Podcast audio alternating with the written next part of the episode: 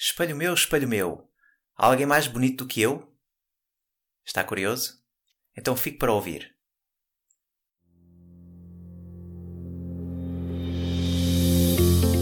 Olá e sejam bem-vindos ao podcast Par, Escute, Ajuste. O meu nome é Luís Barbudo e criei este podcast para ajudar a ajustar a forma como agimos e reagimos ao que nos acontece nas mais diversas situações e desafios que a vida nos oferece. Espero que goste e ajuste.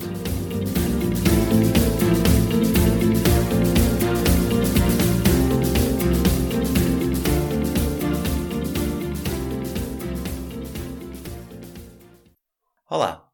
Faz cerca de dois anos que eu escrevi dois textos para um blog. Os textos fizeram-me sorrir, porque apesar de já terem dois anos de idade, ainda são bem atuais. Deixem falar-vos do primeiro. Espelho meu, espelho meu. Há alguém mais bonito do que eu? Há alguém mais rico do que eu? Há alguém com mais gostos do que eu? Há alguém com mais amigos do que eu? Há alguém com mais seguidores do que eu? Perdemo-nos na realidade virtual. Mas isso já não é novidade. Não é novidade que a realidade virtual é a nossa maior inimiga. Mas não é disso que eu me quero debruçar. É na nossa realidade. A realidade que nós vivemos. A realidade que eu sinto, vejo, ouço e que é diferente da sua, da do outro, da nossa, da minha. Vivemos no mundo à nossa imagem. E o que é a minha realidade pode não ser e certamente não é a sua. Estamos tão focados em nós, na nossa bolha, nas nossas coisas e no nosso espaço, que esquecemos tudo o resto. À medida que avançamos tecnologicamente, distanciamos-nos dos nossos que são mais próximos, da nossa família e dos nossos amigos. Compreendemos-nos cada vez menos, porque falamos menos e com o tempo estamos a tornar-nos cada vez menos empáticos. As nossas conexões são feitas virtualmente e pouco esforço fazemos para criar conversas interessantes num, num, consultório ou num banco à espera de sermos atendidos. E damos sempre mais importância a conexões feitas por fotografia, ao invés das que são feitas presencialmente. E é uma pena. Aos poucos, vamos perdendo intuição e evoluindo em reação. Voltamos lentamente a ter comportamentos animais e a desperdiçar este nosso sexto sentido. Temos que entender que é na bolha fora de nós que vamos encontrar a felicidade. Mas, atenção, não quero com isto dizer que a felicidade está fora de nós, nos outros ou nas coisas. Não. Mas seremos mais felizes se nos colocarmos ao serviço do outro e muitas vezes temos que sair da nossa bolha e da nossa zona de conforto para criar laços, relações e conexões. A empatia é quando conversamos com alguém a primeira vez e parece que conhecemos a pessoa uma vida inteira. Quando nos entendemos bem com os outros, tudo melhora.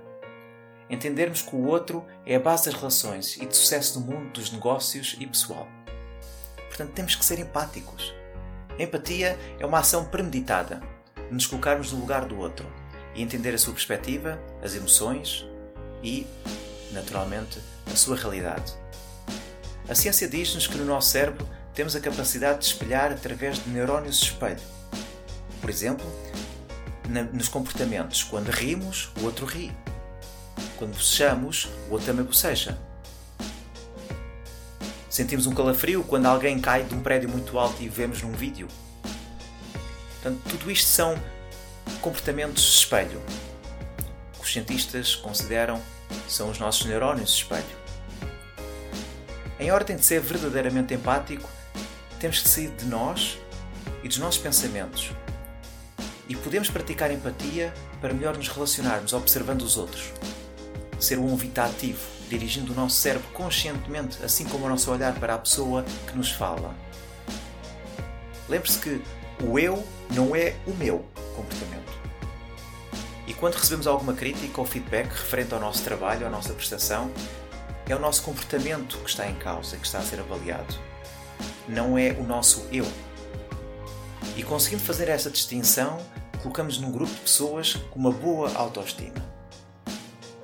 A incapacidade de criar empatia pode provocar rótulos, isolamento, problemas e muitos inimigos. Lembre-se, a empatia treina-se. Este foi um dos blogs que eu escrevi. O outro que eu escrevi também muito interessante e começa assim: A curiosidade matou o gato. E assim? É uma expressão comum dizer e muitas vezes dizemos, outras sem pensar. Já nos sai automaticamente, mas já refletiu? A curiosidade matou o gato. Agora eu pergunto: e assim, o que é que matou?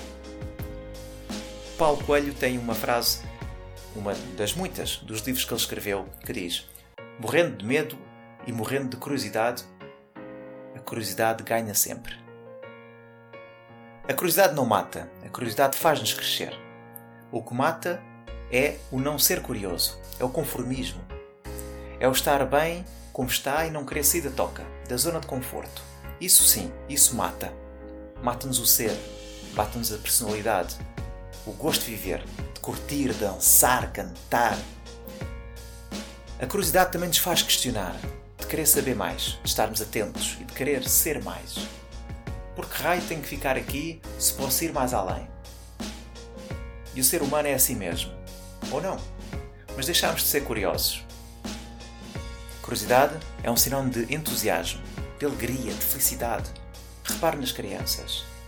Observe as crianças. Olhe para elas. Estão sempre a perguntar, sempre a pôr a mão, sempre a pôr o dedo. Os bebés estão sempre a levar as coisas à boca. Por que é que será? Têm curiosidade. A descoberta, o novo, o nunca visto, o risco, sim. Porque há risco quando nos damos mal. Quando queremos descobrir. Tem sempre esse risco. Quando estamos curiosos e talvez por isso nos conformamos. Deixamos estar. Fica para a próxima. Fica para outro dia. Talvez. É importante que esteja mais confiante, com uma maior autoestima, com uma maior certeza. Mas fica sempre depois. Mais tarde adiamos. Ainda assim, porque é que deixamos de ser curiosos? Sabe porquê? Porque nos acomodamos. Aceitamos as coisas, os outros, o trabalho, a vida tal qual como ela é. E resignamos-nos à nossa, e arrisco-me a dizer, insignificância, à pequenez do nosso ser. E reduzimos os nossos horizontes, os nossos sonhos e as nossas ambições e os nossos projetos. E vendo tudo reduzido, por quem arriscar? Quem sou eu para ter, ser ou conquistar? O Albert Einstein disse algo também muito curioso sobre a curiosidade. Ele pergunta: O que é que desperta a sua curiosidade? Estou curioso em saber o que faz uma pessoa ter sucesso, enquanto outra pessoa não. E é por isso que eu passei anos estudando o sucesso. E você, do que é que está curioso? A busca da sua curiosidade é o segredo do seu sucesso. Isto foi o que ele disse. Albert Einstein. E eu volto a perguntar: A curiosidade matou o gato. E assim? O que é que lhe matou? E se está morto, então o que é que tem a perder? Ressuscite-se, a si, ao seu ser cá dentro. Venha para fora, expanda, cresça, pergunte, procure, esgravate, corra, ande, salte, dance, cante. Abra caminho e seja curioso. E assim foi mais um episódio do podcast Pare, Escute, Ajuste. Espero que este conteúdo seja útil e uma mais-valia para o seu dia a dia, porque se vive melhor quando está bem. Então pare para sentir, escute o seu coração e ajuste a forma como reage ao que lhe acontece.